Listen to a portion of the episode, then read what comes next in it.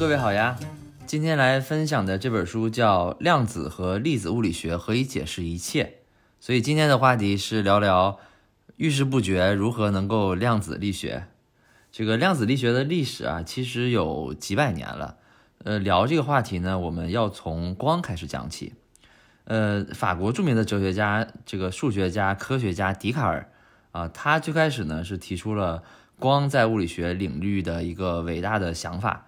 他注意到说，当蜡烛点燃的时候，房间的每一个角落同时都会被照亮，就特别像池塘当中波浪的传播。就如果我们往池塘的中心点扔一个石子，就引起这个相关的波，这个引起波澜。这个波澜呢，可以同时到达池塘的每一个边缘。所以呢，他推断说，光也是一个类似的现象。我们周围各个方向都有一种看不见的物质，就像水一样。笛卡尔呢称这个物质叫时空，那蜡烛的波浪呢穿过了时空形成了光，所以当时笛卡尔是这么认为的。那笛卡尔当时很牛啊，所以大家都觉得他说的很有道理，大家也都认为说，呃，光确实是这样通过波浪通过时空来传播的。那当时呢，唯一反对笛卡尔的人就是牛顿，牛顿的主要工作就是去反对不如自己聪明的人，也就是基本上反对所有人。牛顿这个人其实是特别有意思的一个人，我们有机会单独会讲一期这个牛顿啊。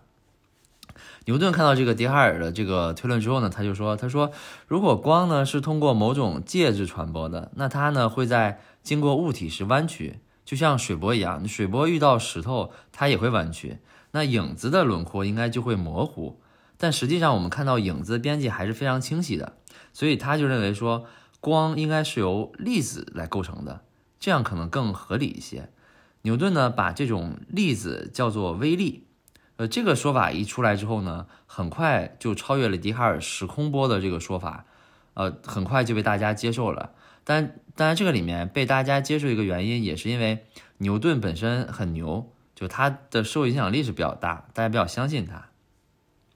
这个理论呢，就持续了很长的一段时间，直到一个叫托马斯杨的出现。这个人呢也是神人，他呢本职是一名医生，还是名物理学家，而且他还是一名通识学家。通识学家就是啥都知道，他所他覆盖的这些知识面包括力学、数学、光学、声学、语言学、动物学、考古学、艺术等等等等。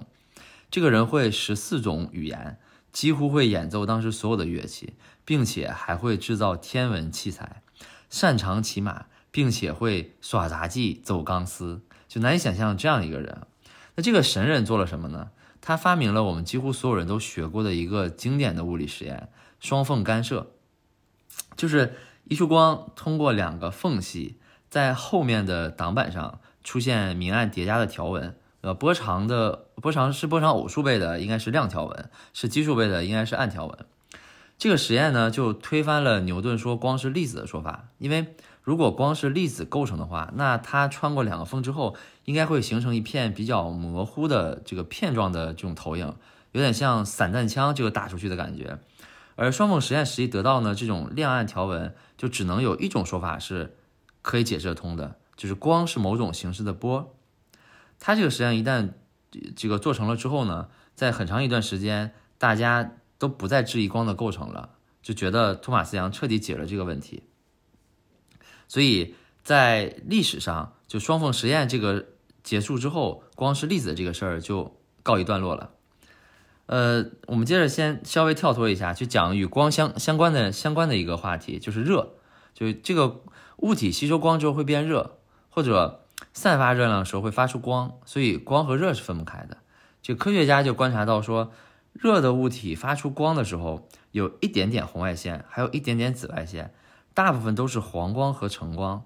我们现在说这个，呃，红橙黄绿青蓝紫这几个颜色，其实是按照可见光的这个波长去排序的嘛。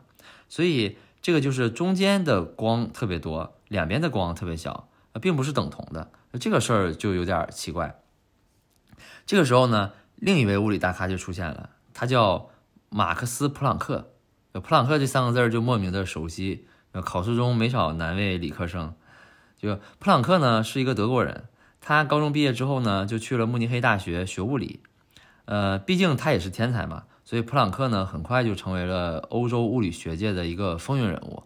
呃，也是因为他太有名了，就引起了德国政府的注意。当时德国政府啊正在努力的解决德国的路灯问题。当时电力呢在欧洲已经很流行了，但是电力的价格非常昂贵。德国呢就想找出一个高效节能的方法，所以就邀请普朗克去去分析这个电能和热能之间的关系。所以就此，普朗克开始分析了这个电灯泡热和光之间的关系。他发现灯泡这个灯丝温度升高，吸收了所有的热量，然后以光的形式重新的激发出来。这大部分呢都是可见光，因为灯泡嘛，对吧？它是还是起照亮的作用。普朗克就此呢就创造了一个新的定律，在这个定律中呢，他把光能想象成一种气体。假设说气体中有一群随机飞行的粒子，当它们去碰撞的时候，粒子的温度就会重新去分配，这样就很有可能一部分的粒子能量比较低，另一部分的粒子呢能量就比较高。但是呢，大多数粒子的能量都集中在一个平均值，这个能量其实就是我们所说的温度。他这个想法就跟刚才说的波长的那个概率是匹配上的，就是一头一尾的波长特别少，中间的波长特别多，就是有点类似于正态分布的意思。气体的这个热现象能够发生呢，是因为气体能够拆分成粒子。那如果这个方法或者说这个想法可行的话，那么光也必须由粒子构成。所以他就把这些特别微小的光粒称作量子。啊，这个是来自于拉丁文中这个数量这个词。普朗克虽然当时自己造了这个定律啊，但是他自己其实觉得也不成熟，他也没有特别正式的对外宣称说啊，我发现了光是由粒子构成的。其实他也没有，他给政府交了个差，这个事儿就结束了。到了一九零五年的时候，这个时候普朗克已经是这个世界顶级物理学杂志这个《物理学年鉴》的编编辑了。他自己其实已经差不多忘了他这个光粒子理论，但是这一年呢，他收到了一篇论文投稿。这个论文投稿声称说，光确实由粒子构成的。普朗克一看，觉得，哎，这是不是骗子啊？因为他发现这个文章的作者是一个瑞士一个二十六岁的业余物理学家，他只拥有高中的教师资格，所以他就觉得这个人是不是不靠谱的？因为他是编辑。总会收到各种各样的投稿吧，但是当他认真去看这篇论文的时候，他会发现这个论文里的物理知识无懈可击。普朗克非常不敢相信，他甚至说派了他的助手去瑞士去核实，说看看有没有这个叫阿尔伯特·爱因斯坦的人存在。所以这个时候就另一位另一位大神登场了。爱因斯坦的这篇论文呢，其实探讨了所谓的光电效应。就简单来说呢，就是光照在一片洁净的金属上。金属原子外层的这个电子就会飞离金属表面，不同的光会导致电子的发射是不一样的。但是有些光，无论你怎么增加强度，也不会发生光电效应。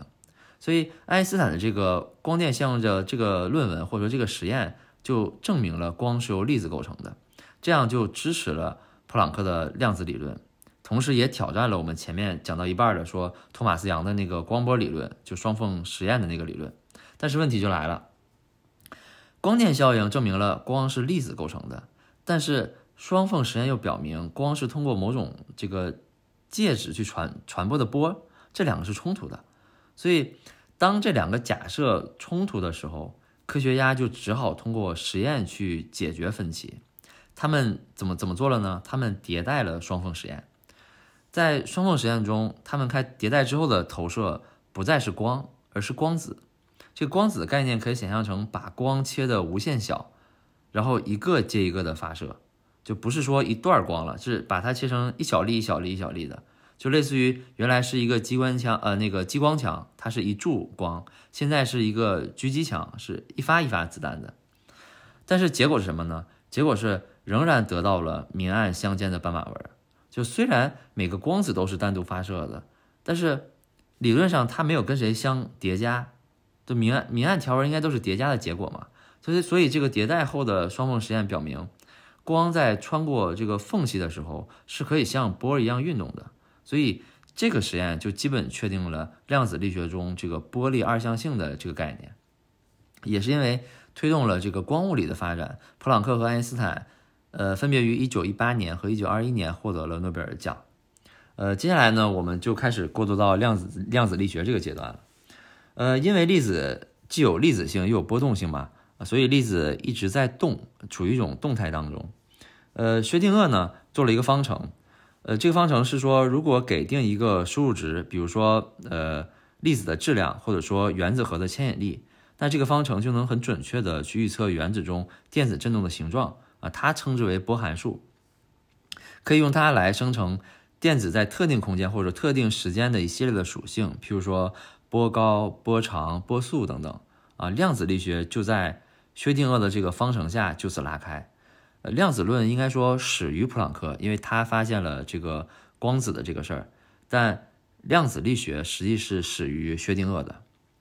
呃，我们现在为什么总说量子力学有点玄学呢？其实它确实是有一点神道的。呃，就就就我们假说假设这个粒子啊，就一个小粒子来说，为什么粒子它可以处于多种状态，或者说完全没有状态？就为什么我们测试粒子的时候？每个结果都是随随机的，就为什么我们不能同时知道所有粒子的性质？因为粒子的粒子的这些东西呢，都是反现实物理的，它不太尊重现有的物理规律。但是粒子又是我们所有事情的这个最小的组成吧？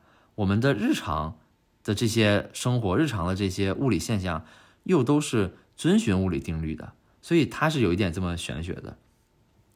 呃，我刚才说那些问题似乎没有什么答案，呃，因因为也也是因为这些问题，科学家基本是分成两派，一派呢是想要真正了解量子力学本质的这些物理学家，譬如说爱因斯坦，譬如说薛定谔，他们开始把这个东西上升到哲学的层面。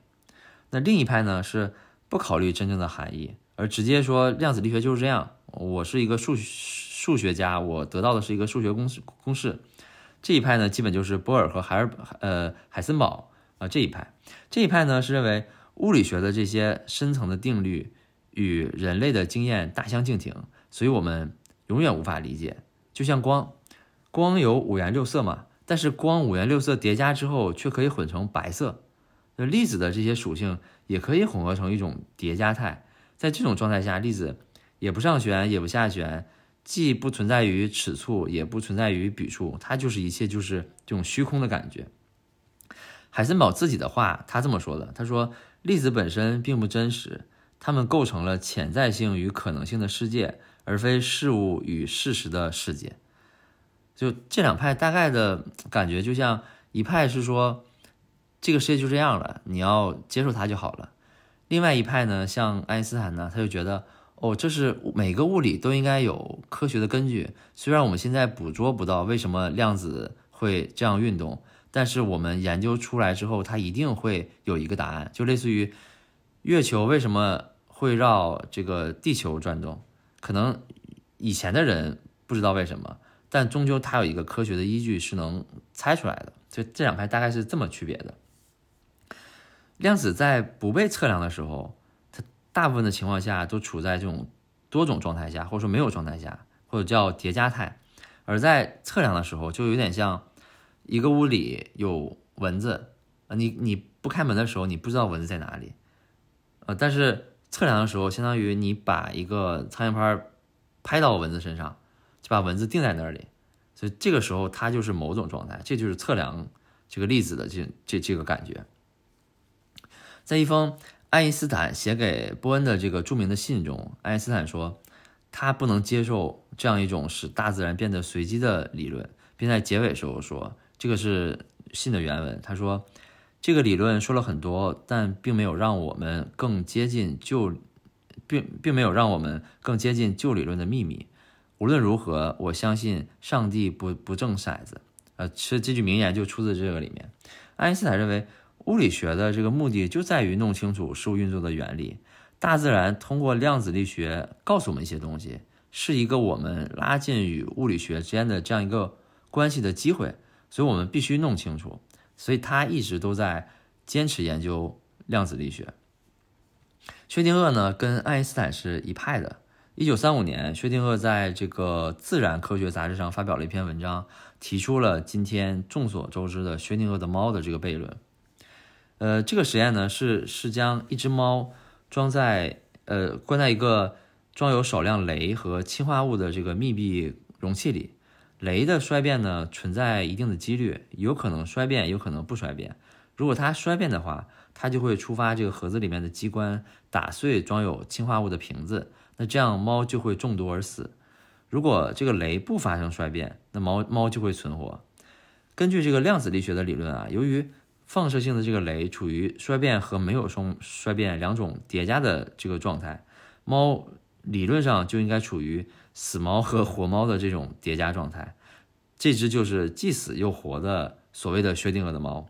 但是因为不可能存在既死又活的猫嘛，所以必须在打开容器之后才知道结果。呃，这个例子就解释到了前面我们刚才说的问题，说为什么粒子。本身不遵循简单的物理经典定律，但是日常的世界会遵遵循。就这个例子，就是把微观的粒子运动和宏观的这种客观规律结合起来了。呃，这个例子就奠定了这个量子力学的往往往前更发展一步的一个一个一个基础吧。其实我们身边也会有一些所谓量子力学的例子啊。举个例子说，我们。看迪士尼动画片有个叫《玩具总动员》的，可能大大家应该都知道，其实它就是关于量子力学的。